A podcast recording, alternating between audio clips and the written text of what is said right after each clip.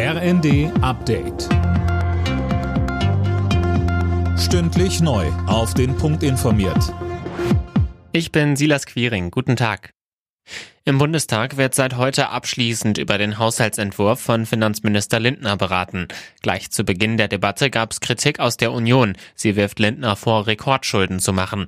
Der FDP-Politiker verteidigte seine Pläne hingegen und betonte auch mit Blick auf das geplante 100 Milliarden Euro Sondervermögen für die Bundeswehr, wir antworten auf die sicherheitspolitische Zeitenwende mit der Stärkung der Streitkräfte. Wir antworten auf die ökonomische Zeitenwende der Inflation durch die Rückkehr zu soliden Haushalten und das Ende immer neuer Schulden.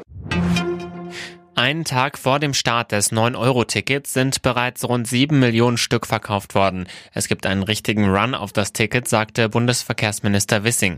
Der Fahrschein gilt im Juni, Juli und August für jeweils 9 Euro im Monat. Die EU-Staaten haben sich auf ein weitgehendes Ölembargo gegen Russland geeinigt. Bis Ende des Jahres sollen mehr als zwei Drittel der russischen Ölimporte wegfallen, so EU-Ratspräsident Michel. Der Chef der konservativen EVP im EU-Parlament Manfred Weber sagte im ZDF, wir reden über einen Kompromiss von 27 Staaten und deswegen ist es manchmal mühsam, aber am Schluss einigt man sich. Und wir sind einerseits abhängig von russischen Energielieferungen, wir Deutsche vor allem bei Gas, die Ungarn, die Tschechen und Slowaken vor allem beim Öl. Das muss mit abgewogen werden und deshalb ist dieser Kompromiss jetzt zustande gekommen. Ich freue mich, dass beim sechsten Paket wirklich Europa geschlossen ist und Druck auf Russland ausübt, diesen verbrecherischen Krieg jetzt zu beenden.